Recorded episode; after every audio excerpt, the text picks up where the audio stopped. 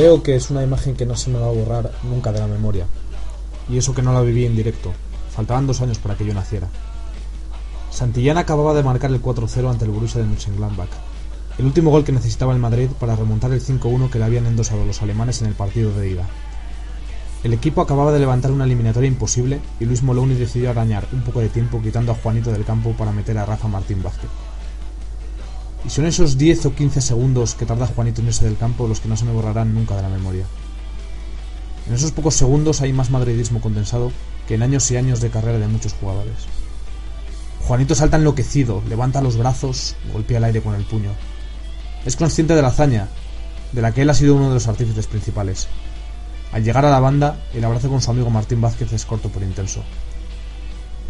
El Madrid acabaría ganando aquella Copa de la UEFA, que fue uno de los últimos títulos que levantó Juanito con la camiseta del Real Madrid. Pocos años después, volviendo precisamente de ver a su Madrid ganar un partido de la Copa de la UEFA contra el Torino, el coche en el que viajaba como copiloto se estrelló contra un camión al intentar esquivar unos troncos que habían caído a la carretera. Juanito murió en el acto. Esta semana se cumplen 20 años de aquel accidente, y en esos 20 años no ha habido ni un solo partido en el que el Santiago Bernabéu no se haya acordado cada minuto 7 de quien fue ídolo, escudo y lanza del Real Madrid. De aquellos años de Juanito en el Madrid se recuerdan muchas historias relacionadas con las aficiones rivales. Podemos centrarnos en el Sadar, que en el 82 lanzó al campo, entre otros objetos, un cochinillo ataviado con la camiseta del Madrid y el número 7 del propio Juanito o que en el 86 acertó con un tornillo, poca broma, en la privilegiada cabeza de Jorge Valdano. La misma afición que en el 89, entre pancartas que rezaban bullo ejecución, consiguió que el árbitro suspendiera el partido antes del descanso al haber acertado al portero con una barra de hierro en la cabeza y con un petardo que le ocasionó quemaduras en la pierna. Eran visitas alegres, esas que hacíamos a Pamplona antes de que viniera José Mourinho a enfangar el fútbol español y a provocar el antimadridismo. Sí, las visitas al Sadar han sido tradicionalmente muy complicadas, en lo futbolístico y en lo extrafutbolístico, y eso es algo que se ha mantenido a lo largo de los años. La temporada pasada, sin ir más lejos, el equipo se dejó buena parte de sus opciones de ganar la liga tras la derrota ante Osasuna. Este año, sin embargo, las cosas han sido bien distintas. Abundando en una mejoría futbolística que se venía viendo en los últimos partidos, el Madrid arrasó el Sadar en una primera parte gloriosa que acabó 0-3, con dos goles extraordinarios de Benzema y Cristiano. El propio Cristiano Ronaldo firmó una actuación inmemorable, una más en esta temporada que está siendo la mejor de su carrera. No solo sigue batiendo todos los registros goleadores imaginables, sino que su dominio de los partidos es más absoluto que nunca.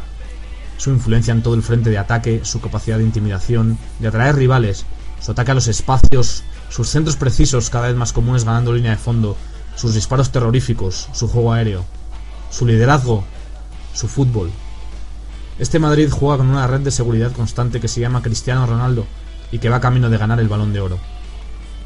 Aunque todos sabemos que solo conseguirá ese objetivo si Casillas es capaz de levantar en mayo, en Múnich, la décima Champions de nuestra historia.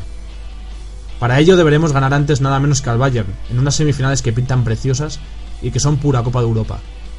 Los Effenberg, Kahn, Elber, Salihamidzic o Skoll de hace una década son ahora los Robben, Müller, Gómez o Schwansteiger en nuestro bando no están ya Zidane, Raúl, Roberto Carlos Oyerro, pero sí Cristiano, Benzema, Osil o Marcelo.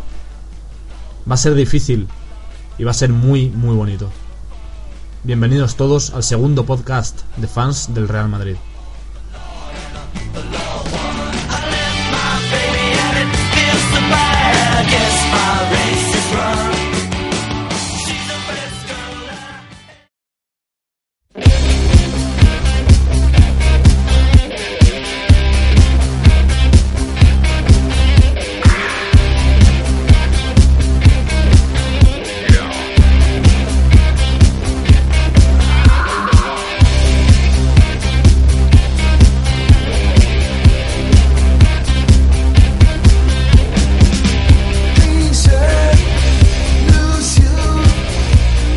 Lejos de los terrenos de juego un Real Madrid a imagen y semejanza de ese que nos mantiene pegados al televisor cada fin de semana. Un Real Madrid también joven y sobradamente preparado y suficientemente insolente. Bello, terrible y mouriñista, así definía Santiago Navajas al madridismo underground, y así lo representa nuestro invitado de hoy. Jorge Bustos, columnista de La Gaceta, también crítico literario para diversas publicaciones, entre ellas Jot Down, y madridista desde el líquido amniótico, en sus propias palabras. Jorge, es para nosotros un placer contar contigo para este segundo podcast de fans del Real Madrid. El honor es mío, ¿cómo estáis? Pues nada, muy bien, vamos a hablar un poquito de, este Madrid que tanto nos gusta. Eh, Jorge, ¿qué opinas de este madridismo del que hablamos en la entradilla? Más allá de que sea algo que puede parecer un poco snob o endogámico, sí que es cierto que existe un madridismo diferente al que nos muestra Deportes 4, ¿no? Mm, ¿Tú crees que hay veces que se representa interesadamente al madridismo en figuras como Roncero? Que contrasta además mucho con esa imagen más sofisticada que se intenta dar al Barcelona y, a su afición. ¿Tú crees así como más progre, moderna, etcétera?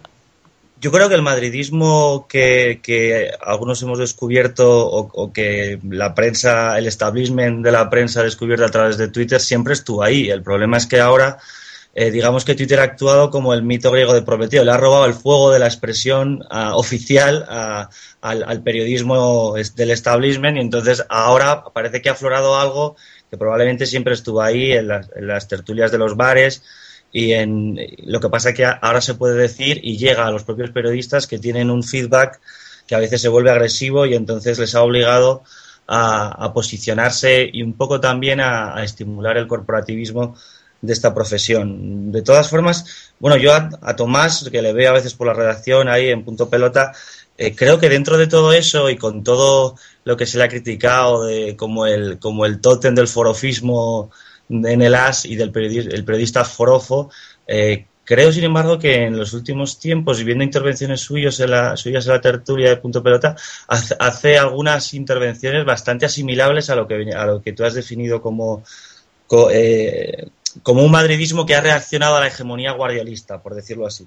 Cuando él, cuando él se pone en esa, en esa postura más afilada contra, contra las mentiras del pequeño país, es cuando resulta más asimilable. Por supuesto, no deja de ser eh, un hombre con un pasado y con una trayectoria, pero, pero me parece que a mí Tomás, vamos, es de los que más me gustan de la, de la tertulia de punto pelota, precisamente. Es decir, que tú crees que incluso, incluso entre, ese madridismo que, quieren vender, incluso tú crees que se está asimilando este discurso de, de Mourinho, este discurso del madridismo crítico? Pero claro, si es que además eso es lo interesante. Tampoco sería positivo, y, y esto lo he hablado con otras personas que son también muy madridistas y mouriñistas, eh, el peligro de que el propio mouriñismo que nació con ese, con ese sano impulso underground eh, acaba convirtiéndose en una secta de sí mismo y al final acabe eh, como intentando repartir credenciales de verdadero mouriñismo dentro de dentro de, Twitter. Creo que también hay que alertar contra eso porque precisamente lo bonito de esto es la crítica, la crítica incluso de, contra, contra nosotros mismos, no sé cómo explicarlo, es decir, no, no tendría ninguna validez si, si, nosotros no aspiráramos a influir de alguna forma, y no sé por qué digo nosotros, porque no sé en qué quicio estoy, si en el, madridismo o en, o, en, o en un periódico de papel como el que escribo, pero, pero creo que, que, que si no aspirásemos a ese intercambio, a que digamos eh, el oficialismo escuche eh, a, la, a la insurgencia y que la insurgencia aspire a influir, y a, conectarse con y a emerger y a aflorar su discurso fuera, pues es que eh, al final sería un diálogo de sordos y de sectas, una con más poder que otra eh, y ya está. Pero no, no creo que, o sea, hay que tener también cuidado y, revisar constantemente eh, esto que es tan difícil porque, claro, la pasión ciega, como todos sabemos. Claro, es decir, que ese, ese espíritu crítico que nosotros exigimos también al oficialismo y, y al piperismo, etcétera, también lo deberíamos aplicar hacia nosotros mismos. La verdad es que... Eh, llega un momento en el que hay algunos hay algunos que parece que se autoetiquetan mouriñistas para hacer amigos, aunque, aunque, no, aunque no sepan eh, eh, articular un discurso de lo que eso significa. Em, porque yo creo que lo de, lo de mouriñismo, pues con personas como Santiago Navajas, que has citado, y muchos otros, yo creo que sobrepasa al propio personaje y le, hemos ido colgando una serie de, de valores que superan al propio José Mourinho probablemente y que y bueno y que forman un paradigma casi de pensamiento y, de, y, de, y de ideas y de filias y de fobias. Eh, entonces creo que eso se puede se puede compartir. Y, si alguien no llega a ese discurso a, aportar algo simplemente a adquirir una especie de patente de limpieza de sangre para que, para, no sé, para disfrutar del colegueo, de un underground simpático y talentoso, pues me parece que, tampoco, eso se quedaría también hueco. Aquí, ¿sabes lo mejor del llamado mourinismo? Lo, lo mejor de, es que hay, mm, creo que hay más talento en el, en el madridismo con el barcelonismo. Esto es un disparate decirlo así, pero yo lo creo de verdad. Eh, me parece que el mouriñismo, el madridismo, eh, no sé si es una... Sí, creo que sí. Es, es, es también una, una, una, cuestión política, sociológica, eh, probablemente climatológica, geográfica, eso de la meseta y de la, del Mediterráneo también tiene que ver. está siempre siempre incorpora una autocrítica. El Madrid es tan grande que al final es muy difícil monopolizarlo como ha conseguido monopolizarlo Pep Guardiola en torno al barcelonismo. Em, y yo creo que eso es una ventaja intelectual. Es decir, somos más reluctantes a, la uniformización ideológica. Y eso siempre será así. Incluso a veces, em, cuando estás viendo un partido de fútbol y ves cómo tuitean barcelonistas y madridistas, cuando, cuando falla una ocasión alguien profundamente admirado, por ejemplo, ahora como Benzema para, para el madridismo eh, más mouriñista, eh, inmediatamente hay una serie de tweets profundamente ofensivos contra Benzema cuando todos estamos de acuerdo en que es un gran jugador. Quiero decir, no hay ningún miedo a, en un momento dado eh, arremeter contra nuestros propios ídolos. Esto es una cosa que yo creo que nos diferencia eh, nos diferencia un poco de, otras aficiones, eh, aunque evidentemente también en Barcelona hay, hay, un piperismo barcelonista que también supongo que será atacado por, por gente más crítica, pero yo creo que, eso es lo mejor del mouriñismo, el, sentido constante de la crítica y el poder hacer preguntas incómodas y el hecho de que el Madrid tenga una, una prensa anti-Mou y una prensa pro-Mou cosa que no será en, en, Barcelona, porque creo que en los últimos meses no se registra una sola pregunta incómoda en una sala de prensa del Camp Nou a Pep Guardiola. Eh, es enriquecedor y decanta un poco el mérito y la, y, la, posteridad lo dirá, supongo. Pues sí, la verdad es que sí, en, todo este tema que decías de, de, la, de la uniformidad del pensamiento culé frente a, a la mayor diversidad, quizás incluso, quizás incluso contraproducente ¿no? del madridismo. Una cosa que te quería preguntar, ya que hemos sacado el, tema político, mmm, todo esto de... Pues esto que estamos hablando un poquito, el, centralismo contra federalismo, etcétera, eh, esto que se ha representado ahora mucho con lo de la final de la, la famosa final de la Copa del Rey del Barcelona y el Bilbao, que la querían mm. jugar en el, en el Bernabéu, están como como con muchísima motivación por jugar ahí, como, como que querían dejar claro que, querían hacer la gran fiesta separatista en casa del Real Madrid con todo lo que ello conlleva.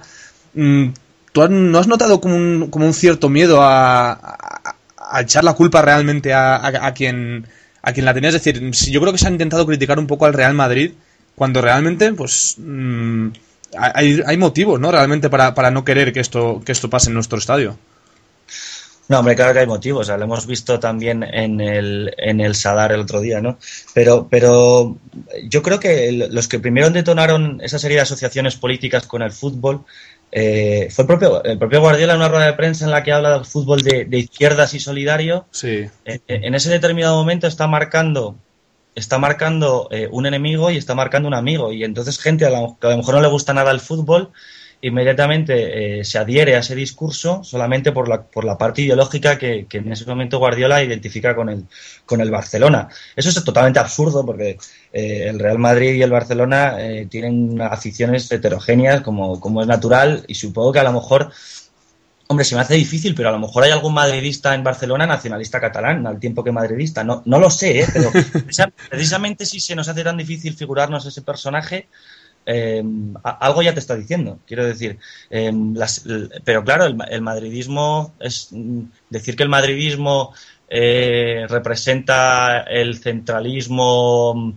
predemocrático, no sé, son unas cosas que no resisten. Hombre, quizá un lector prototípico del sport pues compra ese discurso, pero se, me hace bastante complicado. Y, luego lo, de que lo de que el Madrid no acepte o, haya puesto alguna elegante excusa para no albergar, la final de Copa, eh, es una cosa que lo primero que tienen que decidirla son los socios del Madrid, que encuestados eh, mayoritariamente han dicho, se han alegrado profundamente de que Florentino conecte tan bien con eso y nadie se nos pide que nos peguemos un tiro en el pie. El, el es la casa de, del madridismo y, no nos apetece que se cante eh, hijo puta español el que no vote o cosas por el estilo. Pues bueno, es una cuestión en una entidad privada se debe escuchar a los socios, que también por ahí viene el cabreo con el con el con el, la comunicación o el mundo del periodismo oficialista, que a veces llegó un momento en el que antes de, antes de la floración de Twitter y todo esto estaba directamente enemistado con la opinión mayoritaria a la que nadie, del madridista al que nadie le preguntaba su opinión.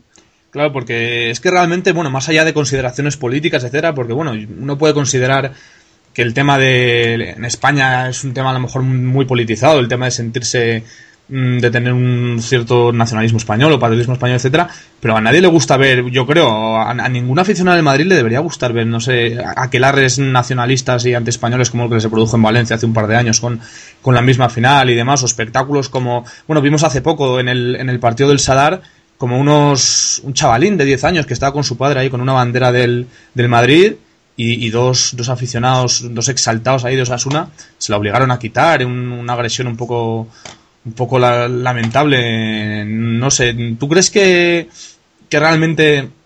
Bueno, de todas formas eso a nadie le puede sorprender. Quiero hmm. decir, el, el, que en determinados estadios se hace la vista gorda a determinadas proclamas y tampoco nos vamos a escandalizar y a regarnos las vestiduras, porque el fútbol es como cuando, por ejemplo, se denuncia o, o se amagaba con irse del campo porque le llamaban mono o porque había un determinado a ver, un jugador de fútbol incorpora en su sueldo eh, una serie bastante ilimitada de, insultos que van, que van en el sueldo.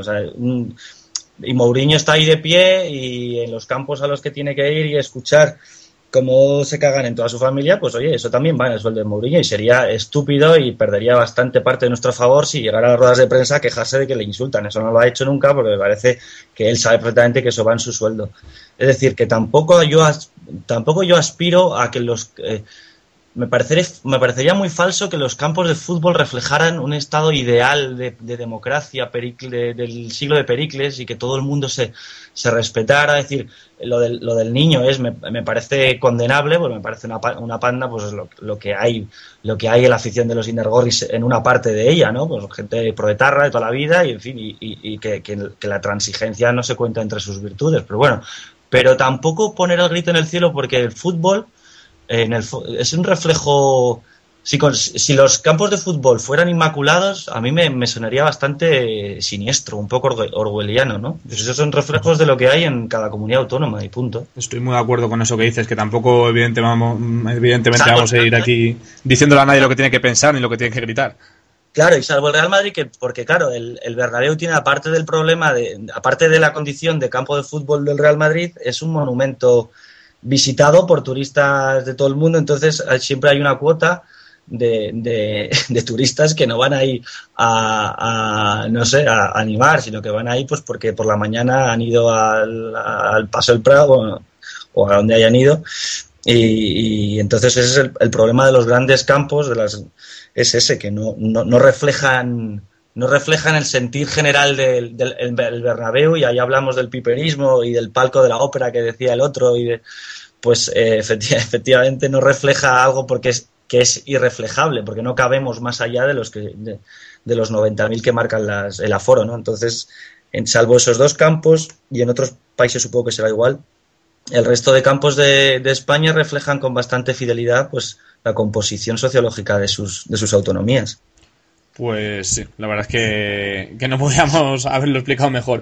Vamos a cambiar un poquito de, tercio, Jorge.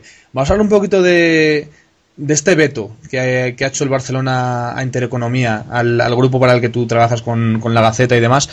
¿Tú crees que si se hubiera tratado de otro medio con otras connotaciones ideológicas, yo que sé, cuatro, la sexta, habría ocurrido lo mismo? ¿Tú crees que, que no sé, el poco, el poco apoyo realmente que había recibido otros compañeros, mm, ¿hubiera pasado igual con otro medio? ¿Qué, te parece a ti de este tema? Yo no, no estoy de acuerdo que el veto haya sido por una cuestión ideológica. De hecho, el gran, uno de los grandes méritos de Josep es que su programa mm, va gente de todo tipo y la gente a la que no va no es porque eh, Pedrero no quiere contar con ellos, sino porque son vetados en los propios medios, que no quieren aparecer en punto pelota, no porque pertenezca o porque se emita en intereconomía y entonces hago oh, la cadena de los fachas y tal, sino es porque eh, es porque son líderes en el espacio nocturno de la noche y del deporte. Entonces, eh, por ejemplo, yo tengo entendido que la gente de unidad editorial del mundo de marca, que tiene su propio programa, pues evidentemente está vetado por la empresa para ir, pero no es una cuestión ideológica, es una cuestión de que le, hace haría la competencia. Y, y, el propio Giuseppe invita a todo el mundo constantemente porque porque él cree en esa, en esa transversalidad y, es una, y lo ha convertido en una de las bases del éxito del, del programa. Entonces yo no sé si van por ahí los tiros y pienso más bien que van por, por una cuestión de lo que decíamos antes. Eh, pero yo a Pedrerol le he oído criticar y defender a Guardiola, criticar y defender a Mourinho y le he oído y, y siendo Kim, al que no conozco mucho, pero bueno, sí he hablado alguna vez con él y me lo he encontrado también en Barcelona cuando yo fui destinado ahí a cubrir las elecciones de, ese prócer que era José Montilla, una oratoria magnética realmente la suya. No, a mí me pasé 20 días en Barcelona, que es el tiempo, la cobertura más larga que he hecho en periodismo, donde eh, profundicé todo lo que pude en el, en el ¿cómo, es, cómo, cómo lo llaman? El Volgeist, ¿no? El, espíritu del pueblo. El espíritu del pueblo del catalán y, y cómo son con todas sus cosas buenas y sus cosas malas. Y una de las cosas que, que yo echo de menos eh, en Barcelona y que el pueblo irónico madrileño pues sí que ha tenido históricamente, ha sido más guasón, ha sido más socarrón, ha sido más irreverente, a un madrileño es más difícil convencerle de creer ciegamente en una causa, porque siempre le va a dar la vuelta y va a intentar, eh, no sé, aquí tenemos siempre la mueca de El cinismo, sonrisas. Sí, ese, ese escepticismo un poco socarrón que es, que es bueno porque le preserva de ciertas, de ciertos apasionamientos. Y en Barcelona, sin embargo, eh, pues eso, sobre todo las ruedas de prensa, claro que hay periodistas catalanes pues absolutamente geniales, pero desde, de, hecho tienen el mejor periodista, uno de los mejores periodistas catalanes del siglo XX, que es Josep Pla, y que no le reivindican porque al parecer no era suficientemente nacionalista y porque llamó a Puyol el mil hombres, cosa que a Puyol no le sentó nada bien. Claro, que la mayor gloria literaria de su país no se adhiriera al proyecto de CIU, pues es una cosa que debe doler.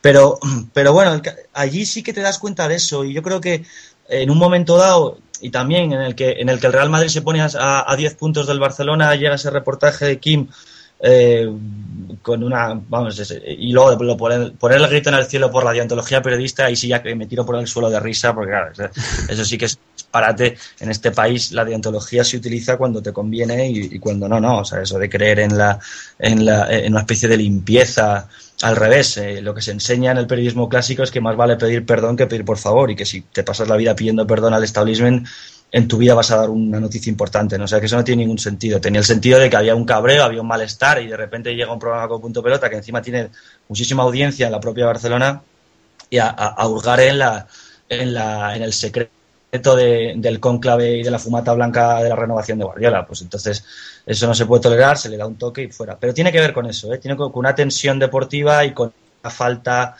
y con una falta de, de, creencia, de, creerse realmente que el periodismo tiene que ser crítico con todo. O sea, es que no, no si, si tú no sirves para hacer país ahí arriba a veces, si no sirves para hacer patria, pues eres sospechoso.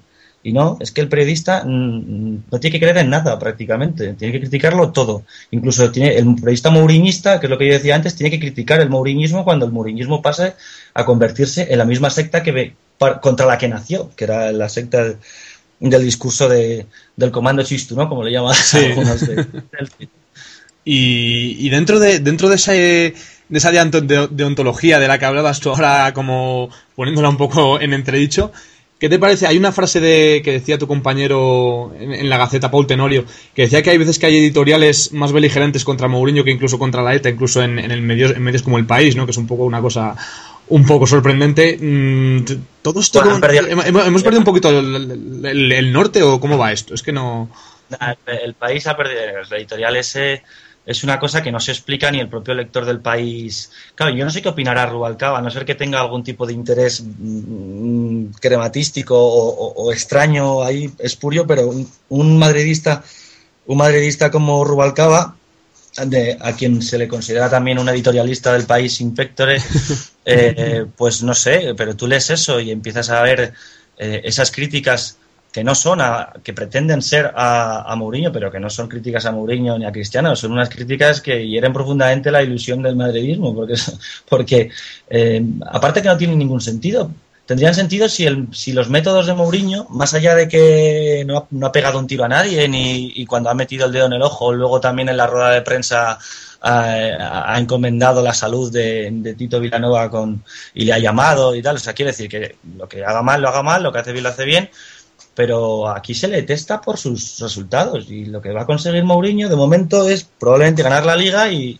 en muy buena posición para ganar la Champions y ya está. Y eso es lo que tiene. Y un editorial en un periódico eh, que aspira a ser, o bueno, que es de hecho el referente informativo de España, pues no sé, bajar a, esa, a ese lenguaje tabernario para, mm, para caer en lo mismo que, que supuestamente critica cuando luego rascas y en la profesión todos nos conocemos y sabemos lo que puede haber detrás y el tipo de intereses que puede haber detrás, pues entonces te explicas más cosas, pero eh, bueno, o sea, me parece que además más vale que tengan un plan B cuanto antes ya preparado, un argumentario alternativo. Eh, no sé si va por lo por el lado que creo que están empezando a tirar, que es que al alineamiento de la alineación de seis eh, internacionales españoles ya digamos que es una conquista, es, significa que Mourinho ha empezado a leer el país y se ha dado cuenta que efectivamente tiene que contar con determinados jugadores y por eso es por lo que... En fin, los malabarismos que hagan a partir de ahora, si el Madrid prosigue la senda del éxito, van a ser muy interesantes de leer. Pero bueno, eh, no sé. Además es que van como telegrafiando el mensaje, ¿no? Cuando mm, yo creo que cuando conocimos el 11 de, lo de, lo de Pamplona, muchos lo vimos. Dijimos, como si el Madrid va, si el Madrid gana bien, esto va a ser por Diego Torres, esto va a ser porque han jugado con seis españoles, con Albiol, con Granero, y no va a ser, y va a ser una cosa que, como efectivamente nos han intentado vender, Mourinho no ha jugado como quería jugar él, sino como le han obligado las circunstancias, por así decirlo, y, por eso hemos ganado 5-1 haciendo el mejor fútbol en meses, ¿no? Claro, no. Tú, tú puedes tener tu estrategia y lo que quieras, pero da un poco de pena cuando cuando te enquistas en la defensa de, algo o en el ataque a algo y, la realidad te desmiente completamente y tiene que ser muy incómodo escribir. Em, yo no conozco a Diego Torres, me senté con él al lado suyo una vez en un partido eh, en, el, derby, en el, en, el, en el Bernabéu contra el Atleti, que ganamos como siempre, y, recuerdo recuerdo que él no miraba el campo, o sea, él escribía sin, sin, mirar lo que estaba pasando en el terreno de juego. Yo creo que así es difícil, es decir, estás escribiendo con una idea preconcebida, eh, porque si, si, no estás mirando, si estás mirando la pantalla del portátil y no al terreno de juego, difícilmente vas a poder evaluar lo que, lo que no has visto. En fin, bueno, y no, y yo no le conozco ni tengo por qué opinar sobre, sobre él y, punto. Y super, no conozco cómo es de cómo se porta con los compañeros, ni no tengo ni idea. Pero vamos, que, eso sí me llamó la atención, me quedé con ese detalle, iba con un compañero me dijo, mira, ese es Diego Torres, tal, pues, y me fijaba en él y efectivamente no miraba al campo.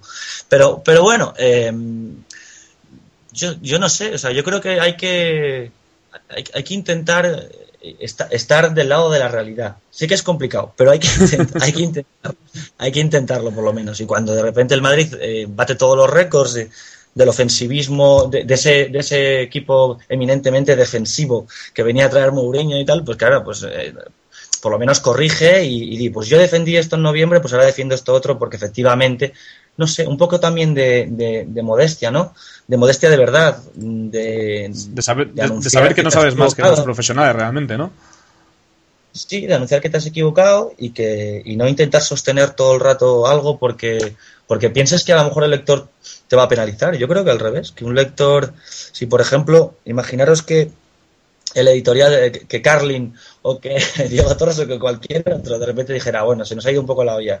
pues yo creo que cosecharía bastante, sería un gesto que sería valorado ¿no? por, la, por la gente. Es decir, bueno, ahora vamos a elegir, hemos estado un rato en la estructura, ahora vamos a estar con la realidad pues entonces la gente aplaudiría, porque yo creo que la gente, pues, ojos tenemos todos. Sí, una muestra de honestidad realmente, ¿no? Sí, sí, de, honestidad intelectual. Y pues sí, la verdad es que, sí, que hay veces que, están tan cegados por los prejuicios que la realidad, que la realidad les, les da exactamente igual y que es una cosa que yo creo que al final se les puede volver en su contra. Eh, Jorge, un, un, tema un poquito más alejado de esto, ya así como por curiosidad. Eres crítico literario, eres mouriñista, como lo estás dejando bastante claro aquí. Eh, me gustaría saber qué lecturas, así que autores con este espíritu se te pueden ocurrir que, puedan casar un poquito con, este espíritu del que estamos hablando, de Mourinho, etcétera. Bueno, eh, Mourinho es un personaje muy literario, evidentemente. Eh, tengo amigos que no les gusta nada el fútbol, ni siquiera son de, un equipo, pero que siguen las ruedas de prensa de Mourinho porque es como, pues, no sé, tiene algo de, tiene algo de espectáculo, de espectáculo de, medio épico, ¿no? El fútbol es la épica de nuestro tiempo mm.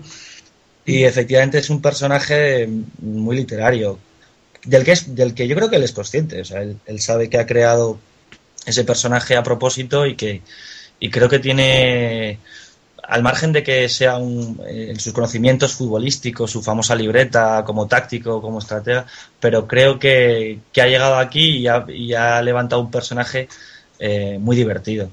Y, al, del que, al que van a echar de menos no solo los, los madridistas, esperemos no demasiado, sino, sino al, sino a los propios barcelonistas incluso. O sea, creo que creo que la creo que el periodismo le debe bastante a José Mourinho, el periodismo, el periodismo como, como producto que tienes que colocar y vender.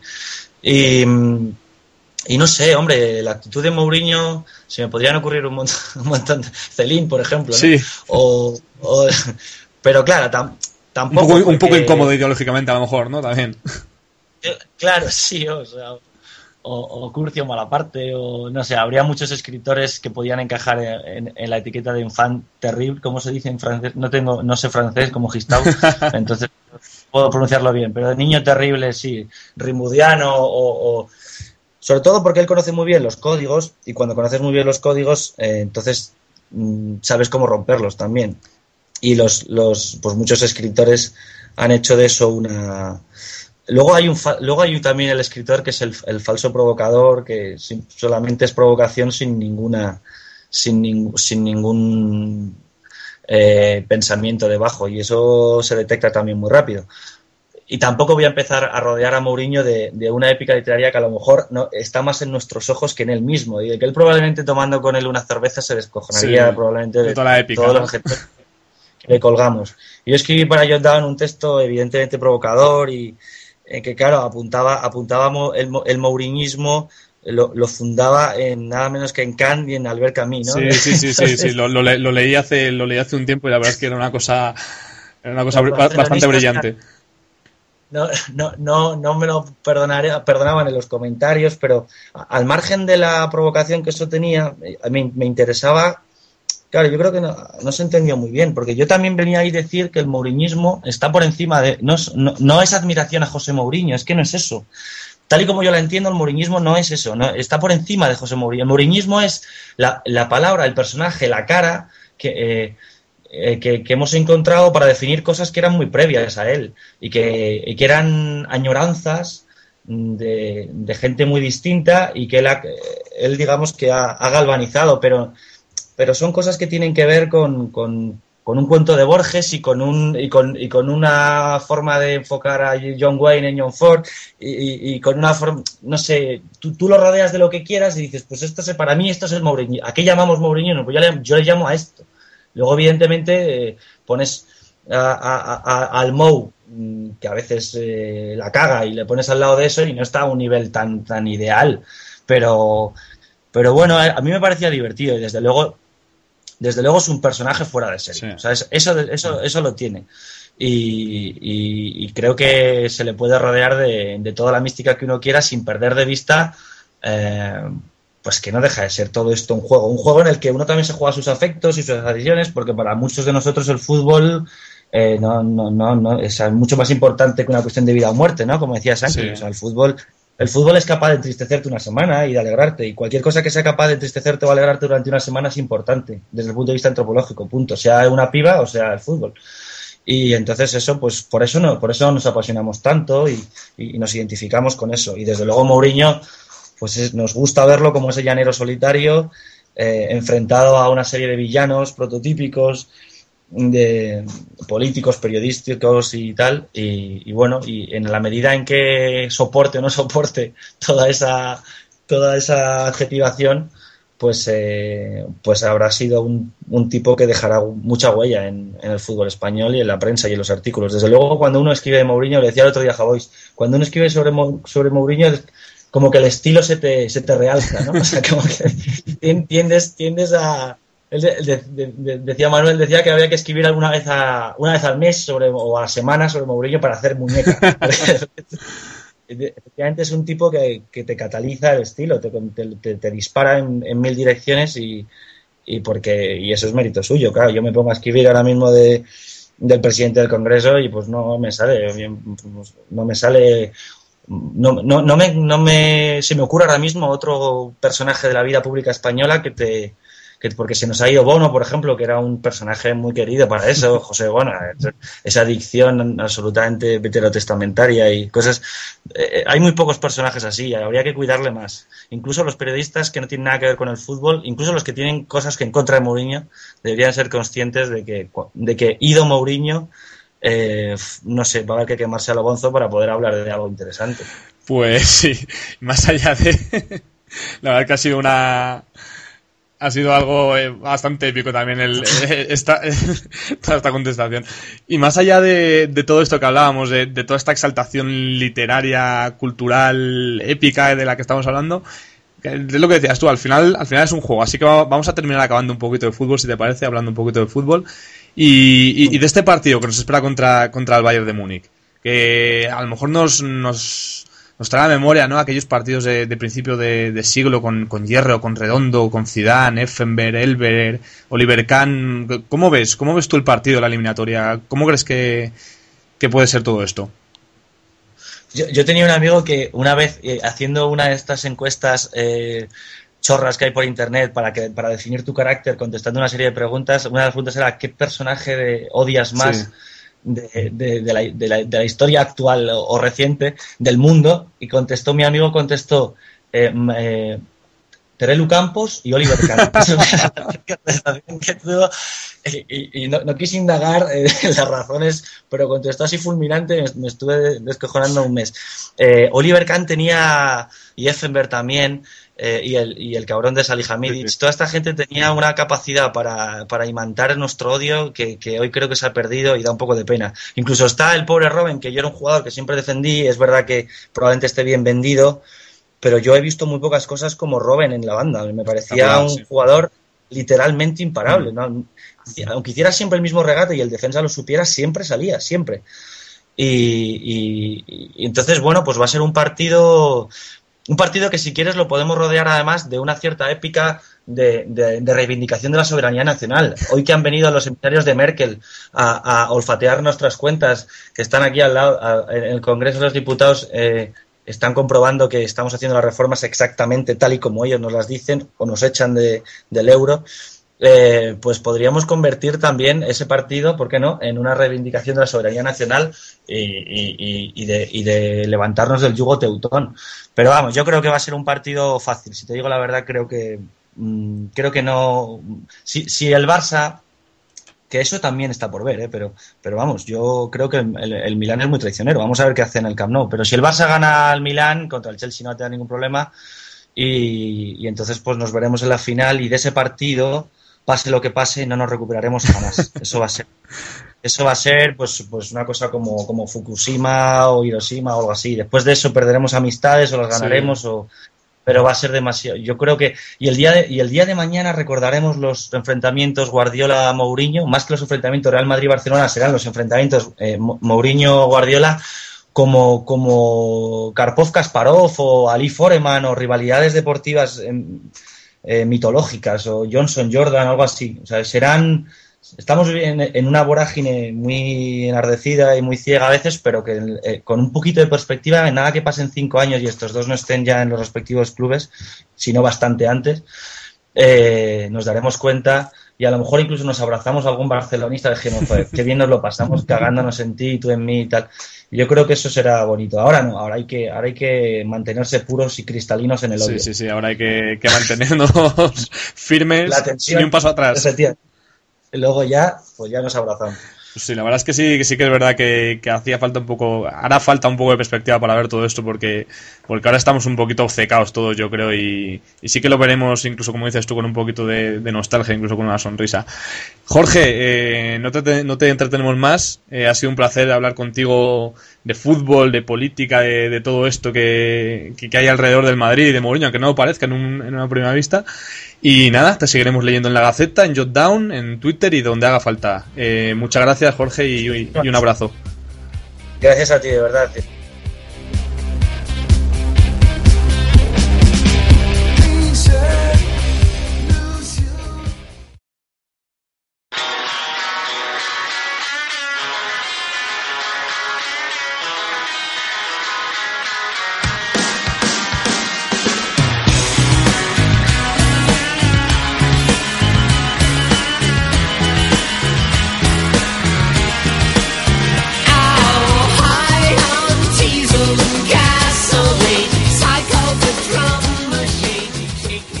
Vamos a empezar con esta segunda tertulia de, del podcast de fans de Real Madrid. Y en primer lugar tengo que presentar a uno de los artífices de este podcast, un madridista en tierra hostil, de Badalona en este caso, que no duda en sumergirse en las profundidades del abismo ideológico culé para deleitarnos con sus análisis siempre certeros y profundos. Alfonso Favela, peso pesado de fans del Madrid, un placer tenerte hoy aquí, ¿qué tal? Hola, ¿qué tal? Muy buenas. Eh, bueno, pues nada, nuestro segundo tertuliano repite hoy con nosotros. Lo tuvimos ya en nuestro debut y es un placer volver a contar con Callada, entrenador de fútbol base y uno de los cronistas habituales de fans en los últimos tiempos. Callada, encantado de volver a tenerte aquí. Eh, el placer es mío, gracias y, vamos allá. Eh, y por último tengo que presentar a, otro clásico de fans y sobre todo el madridismo tuitero, al judío más madridista tras la muerte de Mosedayan, Yorki, si no Nevero en Twitter. ¿Qué tal? Yorki, encantado que estés hoy aquí, ¿cómo estás? Buenas noches a todos. Nada, encantado de estar con vosotros y a ver si arreglamos el mundo, ¿no? Pues el Real Madrid por lo menos. Bueno, que es algo muy parecido al mundo, ¿no? Esto de, nuestro Madrid. Bueno, a ver, pues nada, Jorki, vamos a empezar contigo ya que ya que ha sido el último que, que te he presentado. Eh, hablábamos un poquito en la presentación de, este, de esta mejora del, del Madrid en los últimos partidos, el partido de la Real Sociedad en el Bernabéu, el partido en Chipre, el partido sobre todo contra, contra Osasuna en el Sadar. ¿Qué te ha parecido el, el juego del equipo en los últimos, en los últimos partidos? ¿Qué, ¿Qué, opinas de esta mejoría que parece, que parece que se está dando de cara, de cara al final de temporada? Bueno, el partido de, el partido de Osasuna fue, fue una barbaridad. El partido de Osasuna fue, fue un escándalo, el dominio, la autoridad y, la fuerza con la que jugó el Madrid, y además jugó, jugó de principio a fin. O sea, no, no, no, no paró, no esperó como esos partidos que parece que tienen que poner banderillas de fuego. Nada, desde el principio machacando y y pasando por encima de un equipo, tenemos un equipo que, que, estaba quinto, creo recordar, quinto sexto, y en casa se había cargado al Barça, que era un equipo muy fuerte. no era, no era un equipito, y después de las, de lo que pasó en, Villarreal, de lo que pasó contra Málaga, la Real prácticamente fue un sparring y yo tenía bastante miedo a ese partido, pero es que fue, fue abrumador. Fue abrumador con un granero estupendo, que me sorprendió mucho, y con un Cristiano que es una, que es una barbaridad. Yo creo que llevamos mucho tiempo muy colgados de Cristiano. Y bueno, el último partido de Osasuna me dejó mejores sensaciones porque fue un equipo más coral. En los partidos de, de Villarreal y de, y de y este y el otro que empatamos contra el contra, Málaga. Sí, no veía no veía, no veía otra salida que, que, que, que, Cristiano. Era un, era un juego muy plano. Y contra la Real es que es un partido que, bueno, que nuestros enemigos dirán que era un rival, un rival fácil y tendrán razón. La Real vino eh, entregando armas y bagajes. Entonces ese partido casi no tiene que ver. Yo ahora el partido, el partido último de Pamplona ya te digo que me inspira mucha confianza y hay que ver, hay que ver, porque ahora tenemos unos Miuras importantes, pero si jugamos, si jugamos como en Pamplona, yo creo que no tenemos nada que tener hasta llegar a Camp Nou, que ahí pues puede pasar cualquier cosa. Claro, porque porque además decíamos que, además de eso que decías tú del juego un poquito más coral de este último partido de, de Osasuna y tal, eh, la figura de Cristiano Ronaldo, ¿no? Porque la verdad es que sí, que estábamos viendo un Cristiano muy, muy, muy importante esta temporada, un Cristiano que lo hacía prácticamente todo, que estaba batiendo esos récords goleadores, pero además que está asistiendo, que está, que está jugando de una forma más, más comprometida, etcétera. Eh, Callada, ¿qué opinas tú de este, de este nuevo Cristiano? Bueno, nuevo, no sé si es nuevo o no, pero bueno, de este Cristiano Ronaldo que la verdad es que está como si dijéramos en, en, el, en el tope de su carrera. ¿Qué, qué, nos puedes decir? Pues, no sé, me ha venido a la mente ahora de un, un apunte que hice en, en mi última crónica, es un comentario quizá un poco ególatra ahora mismo, pero, pero que se había hecho un, un auto-upgrade cristiano, había hecho una, una evolución sobre sí mismo que lo, ya lo eleva por encima de, todo lo grande que era anteriormente. Antes tenía la, la, gran capacidad de resolver por sí mismo, pero quizás su juego podía pecar de, un exceso de individualismo y sobre todo de, una mala toma de decisiones en determinados momentos, ¿no? cuando, cuando hay que resolver las jugadas.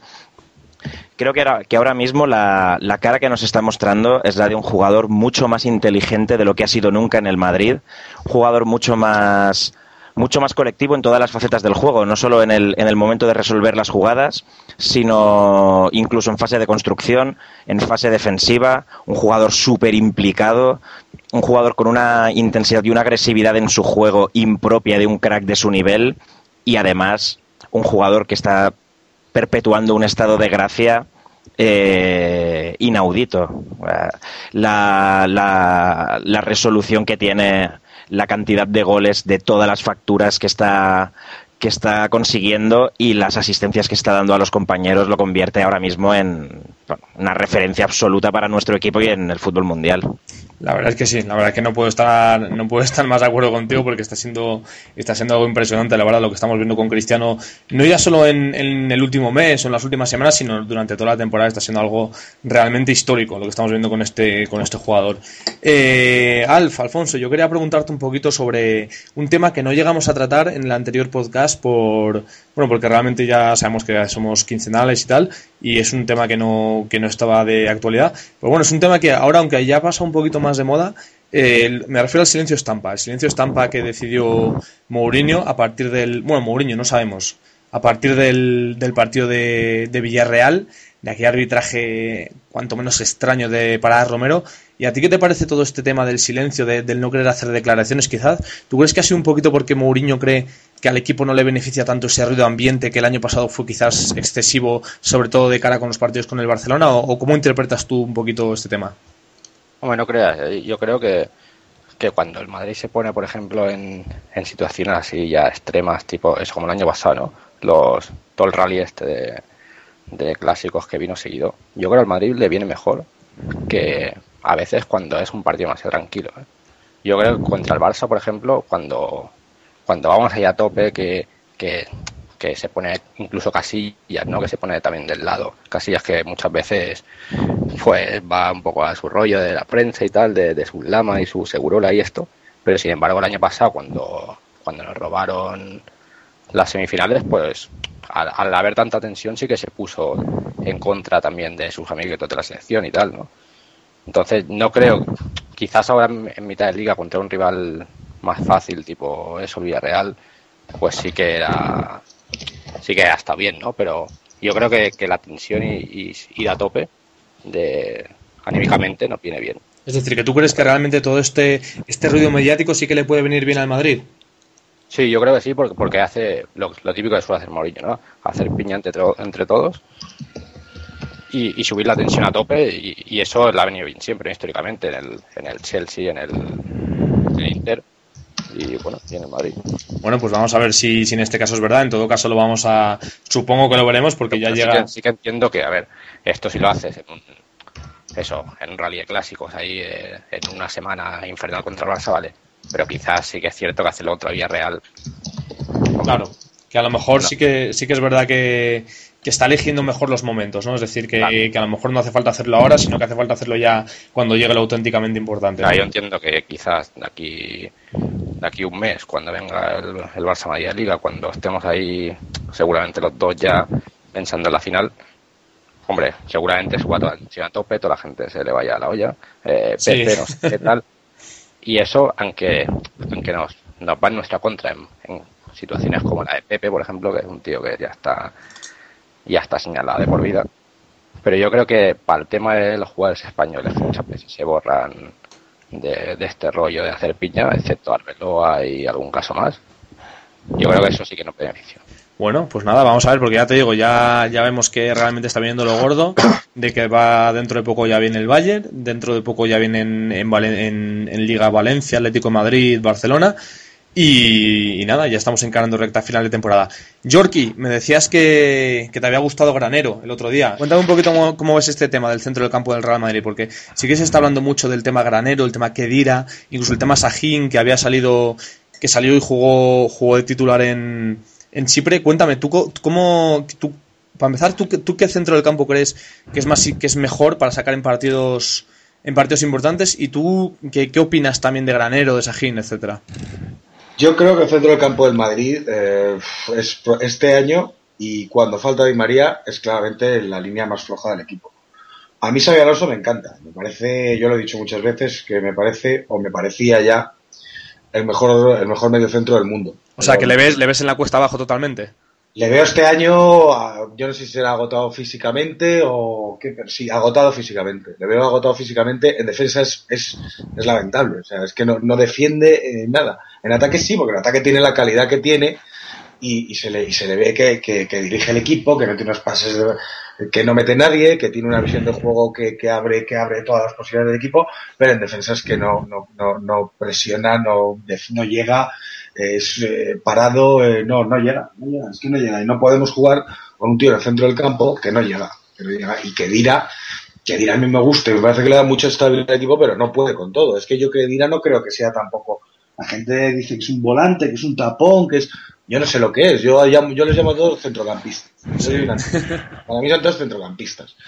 Y yo a Kedira no le veo, no es un tapón. O sea, yo a Kedira, hombre, un tapón, si me dices eh, de Sallí o, o pues, ahora que se me ocurra otro, pues no sé, vamos, de ese tipo.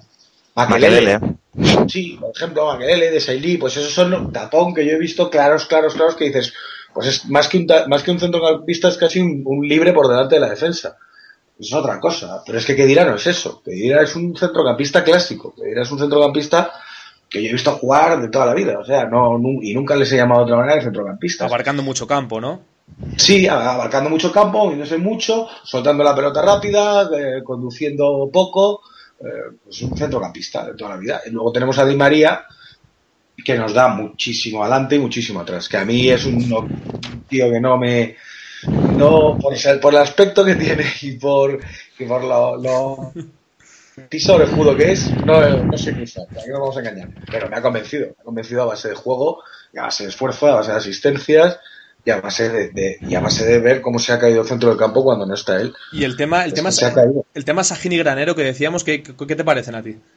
Pues hombre, yo es que Sajina ahora mismo es que no le veo, es que no, no le, lo que le he visto, joder, si tengo que elegir entre los dos, pues me- pues muy mal. Si tengo que elegir entre los dos, tengo que elegir entre los dos, muy mal. O sea, si tenemos que jugar con a mí Granero el otro día me gustó, pero Granero es un tío eh, contra el Barcelona en Copa, pues también jugó bien. Pero vamos, no es un tío que yo que yo que yo mandé a- a- a- al desembarco de A Normandía. la guerra, ¿no? O sea, no. Yo no le mando, yo no le mando al desembarco de Normandía, yo le puedo mandar a ocupar Dinamarca, pero no le mando al desembarco. A- Algo más sencillo, ¿verdad? Sí, o sea, no, no le puedo mandar ahí. Entonces, necesitamos imperiosamente a Di María. Yo no sé los de Sanitas si van a tener que amputar o qué, pero porque es que además el problema de Di María es doble, porque Mourinho hace, también ha hecho dos o tres veces algo que a mí no me gusta, que es meter a Ozil en banda y poner a Kaká. Y es que eso tampoco veo yo solución, porque es que además, aparte que Kaká para fuera de casa no está para lo que está, eh, Ozil en banda me parece que perdemos un huevo. Parece que perdemos un huevo y, y, porque, y tampoco, y tampoco, y es que tampoco, eh, y el problema de la defensa sigue siendo la misma, que es que llegan, es que el equipo, eh, hay un agujero para los centrocampistas contrarios que, que pasan como Pedro por su casa. El equipo se pone muy largo. Y, y a los defensas, que tampoco es que estén muy finos. Últimamente, en los últimos partidos ya digo que, que ha cambiado la tendencia, pero llevábamos un mesecito y medio que vivíamos de, de los de arriba. Que los de atrás no estaban muy finos. Arbeloa lleva una rachita para Sí. a tomar por saco. Lleva ya muy mal, muy mal, muy malos partidos últimamente, sí. Pepe y Cristiano, pues lo mismo te hacen un partido estupendo, que, que, que- que- son, que, que te dan un susto cada balón que va. Y Pepe. Pepe y Ramos, ¿no? Dices. Sí, Pepe, Pepe y Ramos. Y luego está el tema también de Marcelo y Contrao, que, que bueno, si eso si lo vamos a tocar luego, pues ya lo veremos, pero es que eso es otro desastre. Yo, hasta el partido de Pamplona, y hombre, y el de la Real, que como digo, fue, fue una cosa sencillita, yo estaba sinceramente acojonado con lo que se nos venía enfrente, porque así no podíamos. Si no podíamos. Bueno, Si no podíamos, pero bueno. A ver lo que viene. con el tema, con el tema este del centro del campo también le quería preguntar un poquito a Callada su opinión sobre este centro del campo y sobre todo con el tema que has comentado tú de, de Di María como centrocampista, porque si es mucha, si es verdad que muchas veces, bueno, casi siempre le estamos viendo como, como extremo derecho en, en línea de tres, pero sí que es verdad que es un tío con tanto recorrido y con tanto retorno que sí que muchas veces se le puede catalogar como centrocampista. Entonces, Callada, coméntame un poco cómo lo ves tú. Pues yo en primer lugar eh, comparto al, al 90% la, la opinión de Yorkie sobre, sobre el centro del campo. Me parece que cuando nos tengamos que jugar de verdad las competiciones tenemos que jugar con Xavi Alonso y Kedira. Me parece que en eso no hay discusión. Quizás mi opinión sobre Xavi Alonso es que está un pelín sobrevalorado, pero creo que es indiscutible en este equipo que tiene que jugar siempre y a su lado Kedira. Eh, el tema de Di María me apetece comentar un par de cosas porque es un jugador que, que para mí ha crecido muchísimo desde que llegó al Madrid. Es un jugador que al principio yo tenía algunas reticencias sobre él, sobre todo por su mala toma de decisiones al final, o sea, en los metros finales. Pero creo que ahora eh, todo lo que puede aportar Di María al equipo es hacerlo crecer. Me parece que simplemente su, su inclusión en el equipo nos eleva muchísimo la intensidad colectiva de juego, tanto en ataque como en fase defensiva Ganamos en verticalidad, ganamos en gol, ganamos en, desborde en uno contra uno, que es algo súper importante y que a veces creo que, adolecemos un poquito en nuestro juego. Además, creo que nos da, como comentaba Yorki también, un, equilibrio posicional muy grande. Porque abrimos el campo con Cristiano por un lado, con Di María por el otro, dos jugadores con gran verticalidad, gol y uno contra uno, y además hace que Ozil juegue en el centro, que es fundamental. eh, no sé, creo que, son motivos suficientes para, esperar ansiosamente que vuelva Di María para, para, jugarnos todas las competiciones importantes que tenemos ahora. Pues sí, sin duda, la verdad es que todos, yo creo que estamos esperando todos un poquito a, a Di María para poder completar ese 11 de gala, ¿no? Ese 11 de gala del Madrid que todos nos sabemos un poquito de carrerilla y que, y que a ver si es verdad que lo podemos tener, porque sí que está, es verdad que tiene unos minutitos ahora contra, contra Sasuna, que es probable que tenga unos minutitos también contra Apoel en, en el Bernabéu, y sí que es verdad que sí, que estamos todos esperándole para ahora, para, para los momentos de verdad. Eh, Alf, eh, te quería preguntar un poquito sobre otro, sobre otro tema que está siendo bastante candente. Bueno, mm, realmente no sé si hay mucho debate, pero, pero bueno, mm, se está criticando mucho a Coentrao a Coentrao se le está criticando mucho, no sé si justa o injustamente, porque la verdad es un jugador, a mí me gusta, ¿eh? Coentrao, o sea, yo tengo que decir que a mí me gusta, es un tío que yo le he visto con el Benfica, le he visto con la selección portuguesa, es un tío mmm, con muchísimo, con muchísima capacidad física, es un tío muy intenso, es un tío además polivalente, un tío que es capaz de jugar en varias posiciones, mmm, pero la verdad es que no está rindiendo bien con el Madrid, eso es innegable, o sea, es un jugador que no, que no está dando su mejor nivel ni muchísimo menos, y además, claro, tenemos la comparación con Marcelo, que Marcelo hablábamos que también es un jugador que no está a su mejor nivel, pero claro, es que nos hace unas, una ida de, nos hace una ida de cuartos de final, como la que nos hace en Chipre, que es que sale Marcelo, revoluciona el partido y ganamos 0-3 y volvemos a hablar de Marcelo de siempre. Entonces, quería saber un poquito tu opinión sobre el tema Coentrao, Marcelo, a ver qué opinas tú. Mira, a eso venía yo precisamente, a, defender a, a Coentrao. no, bueno, ya, ahora, ahora, hablamos entonces de esto. ¿eh? sí. Exijo mi turno No te preocupes, Jorki a, a mucho, primero por el, por el precio que ha costado, ¿no? O sea, 30 millones tal. Hombre, a ver, es pasta 30 millones, pero también hay que ver cuántos laterales izquierdos hay en Europa como encontrar, ¿no? O sea, el precio es en relación a, la, a, la, a la, oferta que hay. Sí, no hay mucho mejor en, Europa como encontrado. Eh, después tenemos, hostias, de partidos malos, tal. Hombre, partidos malos. Hizo, por ejemplo, el partido el partido de Copa contra el Barça, la, la vuelta aquí en el Camp Nou eh, marcando a Alexis, que es un jugador bastante bueno. Sí. Coño, no se le fue ni una vez, ¿eh? O sea, partidos malos. estoy, bastante de acuerdo con el tema de Alexis, además, concretamente, porque sí es verdad que sí es verdad que yo creo que hizo un muy buen partido contra Alexis, que es un, que es un gran jugador. Incluso en el partido de Liga, en el, 1-3 contra el Barça también. Hombre, jugó ahí de lateral derecho, me parece, ¿no? Sí. Y, y joder, tampoco. O sea, se le critica de entrada por este. Pues bueno, se le mete una caña en el país y, por ejemplo, le metían caña atribuyéndole el gesto de Cristiano Ronaldo, que, que era una cosa que era con Adam, pero bueno, o sea, se le mete caña por todas partes y, es un defensa que es bastante solvente, aparte está casi siempre bien concentrado, no como Marcelo que, que evidentemente Marcelo le da 100.000 patadas ¿no? en ataque y tal, pero Marcelo por, psicológicamente seguramente cuando si se le va dos veces Robin empiezan a venir fantasmas y empiezan a venir muchas cosas, ¿no? Yo creo que cuando entrar en ese aspecto tiene más, más aplomo a la hora de, de no ponerse nervioso cuando se le vaya dos veces un tío en un partido grande. Y a ver, yo creo que, creo que querías hablar sobre, este tema que está siendo un poquito, un poquito candente, que estamos comentando mucho en Twitter y demás. Dime. Es que cielo, coño. Es que, que tengas, que tengas al mejor lateral izquierdo del mundo, que lo llevamos diciendo. Además, vale, ahora lo dice Marca, ahora lo dice tal. Pero nosotros, ¿cuánto tiempo llevamos defendiendo a Marcelo Sí. y dejándonos los cuernos por? Mucho. Que nos encanta a todos Marcelo. Que tienes al mejor, de la- al mejor lateral izquierdo del mundo para todo. Es que, es que, para defensa, para ataque. A mí me parece mejor para todo, pero bueno. Aunque no fuese el mejor, aunque no defendiese tampoco mejor que Coentrao, eh, yo eso creo que es bastante discutible. Contra tampoco es que sea Maldini o Briegel o, o, Camacho. Maldini es, Contra es un tío que yo no te digo que sea malo, yo no os digo que sea malo, pero es un tío que si tienes, que si tienes a Marcelo, es que no hay color. O sea, yo- a mí me parece un buen suplente, me encantaría tener ese tío en el lateral derecho, si fuese diestro, o si tienes a Marcelo sin lesiones, si tienes a, pero contra quien sea, contra el Barça, contra el Bayern de Múnich, o contra, o contra, o contra los elfos, esos de los señores de los anillos. O sea, es que me da igual.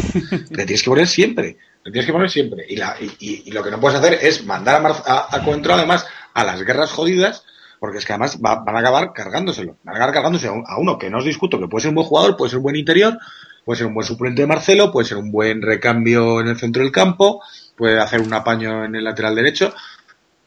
Pero, pero teniendo a Marcelo Pera en cualquier partido que nos juguemos, además al ser titular, sí o sí, porque es que además Marcelo es el mejor centrocampista del Madrid. Es que Marcelo, jugando de lateral izquierdo, es el tío que mejor lleva el balón hacia, hacia los de arriba. Porque cuando no está, se nota que hay un, un- un- otro agujero en el centro del campo, pero esta vez ofensivo. Pues sí, No, sí. pero mira, o sea, sí, York, y tú hablas aquí de, de, de Marcelo, que es la hostia y tal, lo que tú quieras, pero se le critica también lo del partido el otro día, eh, que Mauriño puso contra no sé qué, y después salió Marcelo y arregló. Hombre, hablar del rendimiento de Marcelo cuando entra en minuto 70, o sea, No, hablar, hablar después de, de lo que ha pasado, igual sale Marcelo después y te mete un gol, o igual no, igual eso Sí, marcó un sí, gol. sí, que sí, pero, pero que no es el partido del, del Hapoel, pero es que no es el partido del Hapoel, eh. es que se ve, es que se ve, coño, es que se ve que hay mucha Vale. diferencia. Es como si tienes a Roberto Carlos, tú imagínate que tienes a Roberto Carlos y a Camacho. Dices, bueno, Camacho defiende mejor que Roberto Carlos. Eh, vale, bueno, te lo puedo conceder también. Pues lo mismo que te concedo que, que, que, que este que Coentrao defiende mejor que Marcelo, que yo ya te digo que es una cosa que había que ver. Eh, vale, concedamos que, que, que defiende mejor Camacho que Roberto Carlos. Es que, coño, la diferencia, eh, no puedes, no, la diferencia, lo que te da, por lo que se supone que te evita, es que no, yo creo que no hay color, vamos. Es que creo que no, No hay- que- es que No hay color, pero planteárselo tampoco siquiera- es una locura. ¿eh? Bueno, O sea, vamos. a mí, a mí me parece una locura. A mí prescindir de Marcelo en un partido, a mí prescindir de Marcelo en un partido importante, me parece un disparate. Vamos, vamos, vamos, a trasla- vamos a trasladarle un poquito esta, esta, esta pregunta callada que, que no ha dado, que no ha dado, que no ha dado su opinión todavía en el tema, en el tema con Marcelo, que veo que está siendo bastante, bastante caliente. A ver, callada, ¿tú qué opinas? Yo estaba intentando, intentando resumirlo mentalmente y, y veo como, como un enfrentamiento entre la estabilidad y la sobriedad de Coentrao y la absoluta genialidad de Marcelo. O sea, lo que se está comentando de, del potencial de Marcelo es indiscutible. Es que es un jugador que sale en un partido gris, un partido complicado como el del Apoel y, tenemos un lateral izquierdo que es capaz de decidir una eliminatoria de Champions. Es que es, algo asombroso. Es algo que, que ni- posiblemente ningún equipo del mundo pueda, pueda contar con ello. Pero por contra es un jugador que quizás no tenga no tenga una, una estabilidad o una, una regularidad en su juego, en, en todas las facetas del juego tan, tan grande como la de Coentrao, que no va a brillar en, en nada especialmente, no va a tener todo ese despliegue de calidad y de recursos de Marcelo en ataque, pero quizás parece, parece, digo parece, un jugador algo más serio y algo más estable, sobre todo en partidos en los que, en los que puedas prever eh, dificultades defensivas en, por nuestra banda izquierda. Vista la baja forma de Marcelo eh, de los últimos meses, ha optado bastante por, por esta postura. Y si analizamos un poquito los partidos más, eh, creo que salió una estadística en prensa hace poco, la mayoría los ha jugado Coentrao. En plenitud de facultades, evidentemente parece una locura prescindir de Marcelo, pero yo no lo veo claro. Eh, bueno, a ver, yo tengo que decir una cosa. Yo soy un enamorado absoluto de Marcelo.